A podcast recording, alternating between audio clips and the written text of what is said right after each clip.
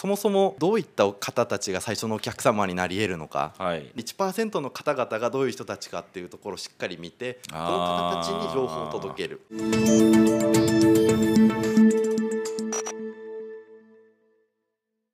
皆さんこんにちは。EC の皆へようこそ。今回はですね株式会社ライフペッパーの高橋祐介さんをお招きいたしまして越境 EC についていろいろとお話をお伺いしていきます。高橋さんよろしくお願いします。よろしくお願いします。まあ高橋さんの会社は越境 EC で支援されてる方ですよね。はい支援側です、はい。それも全世界過去まあいろいろ出られた方多いんですけども、はい、大体こう得意地域が決まってらっしゃる方が多かったんですけども、はい、高橋さんの会社って全般的にやられてるっていうことではい、そこまで全般的にやられる方がいらっしゃらないんで地域とか住んでる人が変われば当然対策とかも変わってくるとは思うんですけども、はい、まあ、その辺りちょっとこういろいろとお話を聞かせていただけるといいかなと思うんですけども。そもそもその共通するところみたいなのがあったりとか厳密に言うと世界中でプロモーションする手法使うべき手段が変わってはくるものの、えー、原理原則的なところはややればやるほど変わんないなっていうふうに思ってます。はい、あと言語が違うんですけど。あもちろんそれはそうですね、はい、原理原則ってなんか 面白そうですね。どういう原理原則があるなというふうにお感じなんですかそもそも今の EC 越境だったりと海外に向けてのマーケティングにおいて僕最大の課題だなっていうふうに思ってるのが、はい、皆さん手法の話しかされないことだっていうふうにすごく思ってます。代表的なのがインフルエンサーを使ってみたいなお話とか Google の広告がいいんだとか、まあ、Facebook の広告がいいんだみたいな話をされるんですけど、それだと絶対海外だと売り上げがどっかで伸び止まるっていうところがあるのでまずやらなければいけないのは、そもそもどういった方たちが最初のお客様になり得るのか、はい、でもしもそこのフェーズを乗り越えられてるお客様でいうと、うん、どういうふうにしてもっと売り上げを拡大していくのかっていうところに皆さん興味があると思うんですけど、やらなければいけないのは今買ってくださってる方たちがどういう方たちなのかっていうのをものすごい生々しいレベルで知ることからやらなきゃいけないっていうそこをもうしっかり知ることができれば、手法もいろんな戦略が出てくるんですけど、皆さんそこをやらないでプロモーションの手法の議論しかしてないっていう印象があります。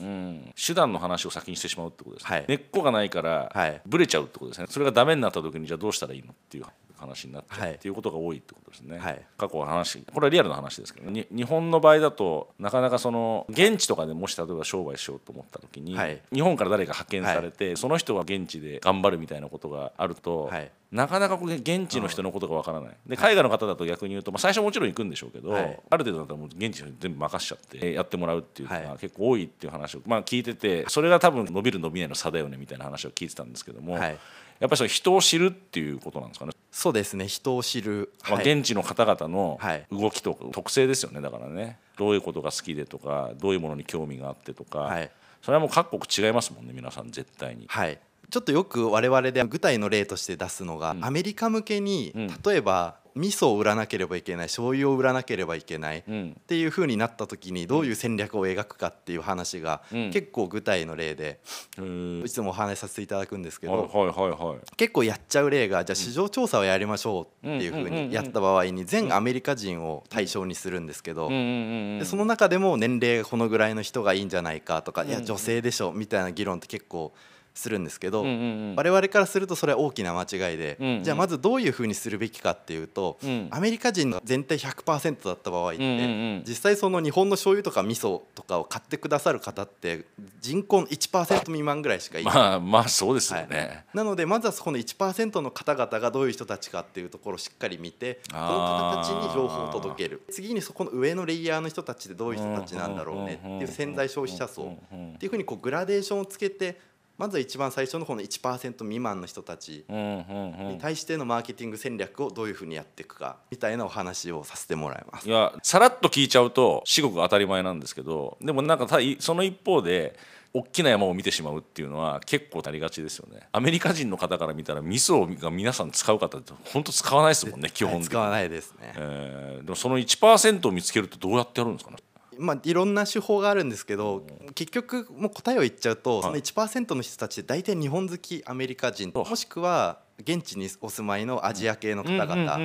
いうところがあるんですけど、まあ、そこも仮説なんですよね。まずはアメリカ人の100%っていうところに対して調査するんですけどその目的はそこの1%の未満の人たちってどういう人たちなのかを出していくための調査っていうところから始めてじゃあ次にはその1%の人々をより深く知るためにはっていうふうにやっていきます。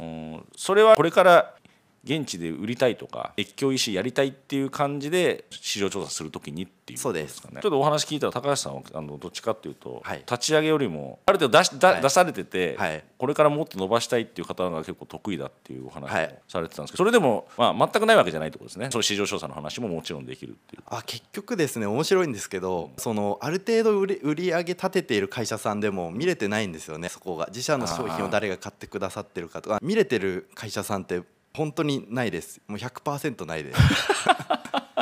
見れてる会社さんに関しては話しててもむしろこっちが教わるぐらいの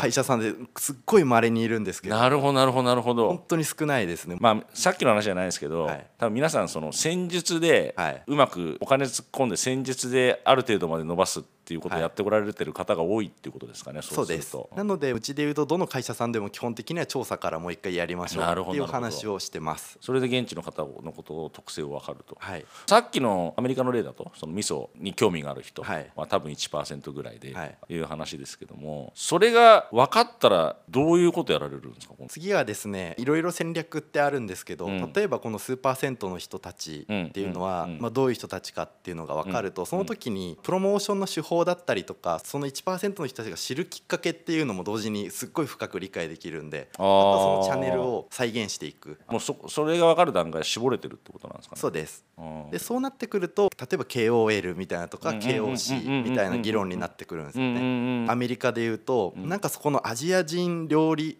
好きコミュニティみたいなとかっていうのも絶対あるのでそこの中のコアリーダーみたいな人にその味噌のファンになっていただく。そうするといやこれめちゃくちゃいいんだよねって。めちゃくちゃ好きな人がそれを魅力的に語るといいなってなるんでファンを起点にして市場を伸ばしていくっていうやり方をとってます。なるほど。結局やっぱそういう人たちっていわゆるインフルエンサーってやつなんですか？そうですね。そういう方々ってでもその分野に特化してお話しされてるんでしょうけど、はい、結局でもそれで商売されてるわけですよね。それで生きてる方なんですよね。まあそうですね。趣味としてやられてる方も意外とかったりなのでいわゆる報酬をお支払いしてみたいなのよりも、うん、例えば限定イベントみたいに巻き込むとか、はいはい、一緒にやってて面白いよねみたいな感情が結構先行したりします、大人のお付き合いっていうのもありますけど、はいはい、一緒にそれこそ Zoom でお酒飲みながらとかあの冷蔵庫見せてもらえたりするんですよね。そうするとクライアントの商品以外のものと「えこれどこで買ったの?」って言って「いやこれはこう現地のどこどこってスーパーで買ってて」とか俺の友達たちもみたいなのを。ああなるほどねっていうふうにその周辺とか日本食材っていうところ全般に関してうちで詳しくなるみたいなのが。日本でもお客様を知るっていう時に、はい、なかなか家って上がれないじゃないですか。はい、でも Zoom とかでお店来れないし、はい、来れないから Zoom で相談とかしてたらこのコートに合うやつなんないですか？とかって言って開けて見せてくれるとかっていうのが結構あって、それを海外でもできるってことですよね。できます全然。えそれって質問する人御社の方から質問してるんですか？あそうです。はい。それをそこまで開けてもらえるように引き出すわけですね。逆に言うとその100%のうちの1%の人ってすごい孤独なんですよ、うん、いやもうどこどこの味噌めちゃくちゃうまくてみたいな話できないんですよ友達と。マイノリティですからね。だから逆にそれを聞いてあげるとどんどんどんどん自分の思いの先を話してくれるわけですね。そうです。そこからまあ紹介してもらったりもしくはその話を起点に、はい。落とし込んでいくと。でもそそうなってくると手法は本当に何でもいいんですよね、うん、でそそこをこう起点としてやらなければいけないのがちゃんとビジネスとして完結させていくこと、うん、いわゆるユニットエコノミクスが確立されていくような状態っていうのを3年かけて作りましょうみたいなパターンが多いです、ね、皆さんしっかりその PL は組まれるんですけど、うん、ここまでやっぱり事業として作られない印象があります。特に海外の EC の場合だとですね。やっぱり多くの日本企業さんの場合って海外事業ってほぼベンチャーみたいな感じだなって。ああまあそうですね。なんか未知の世界ですもんね、うん、そこでしっかりそれが事業として100円投下すればそれが1万円になって帰ってくる状態まで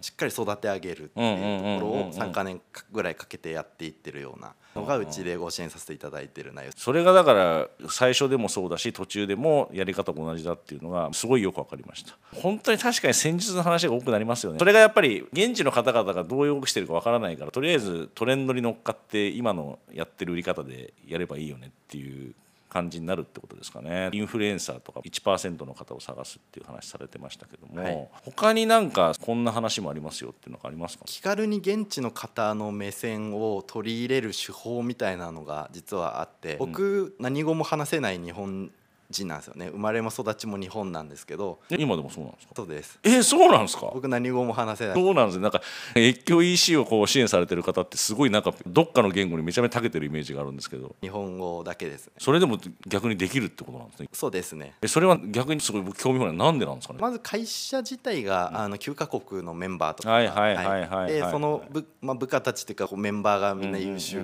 だからっていうのももちろんあるんですけど一個は外国人っていうところがすごく当たり前の存在になってるからかもしれない、うん、おそらく多くの日本の方たちは海外っていうところがすごく遠いものなんじゃないかなと思ってるんですけど、僕の場合もう日本の方とお話しする方が少ないのでだんだん分かんなくなってくるんですよね。そうなんですか、はい、日本人の方のお話しすることが少ないと。はい。なんで今日久しぶりです。まあでもお仕事されたら特にそうなんですかね、はい、もう周りにそういう方々が多いからそういう考え方ができるっていう感じになると。何かが好きっていう好きって概念って本当に国境を越えて、うん、なんかもつ鍋がすごい好きなメンバーがうちだとアメリカ人なんだけどもつ鍋がすごい好きでみたいなのとかっているんですけどアメリカ人のもつ鍋好きのおすすめする冷凍もつ鍋とかって僕食べてもすっごいうまいんですよ。なんで本当にそれが好きっていう概念って本当に国境って全然関係ない。アメリカとアジアだと違うもつ鍋の味を求めるのかなって思ったんですけどそんなことはないってことなんですね。もちろん微妙な差異があります、例えば台湾の方ってラーメンといえば豚骨ラーメンになってるんですけど僕生まれ北海道なんですよ、うん、北海道のその旭川のあたりって醤油ベースなんですよね旭川ラーメン。はいはいはいはいはい。あれ食べると僕はすごく美味しく食べれるんですけど、うん、台湾人たちはちょっとしょっぱい。なんでかっていうと醤油ラーメンって塩分濃度がすごく高いですよね、うん、一方豚骨ラーメンって意外と言うほど塩分濃度高くなくて意外と大丈夫みたいなのとか、うん、国によってあるんですけど関西と関東のうどんの違いみたいな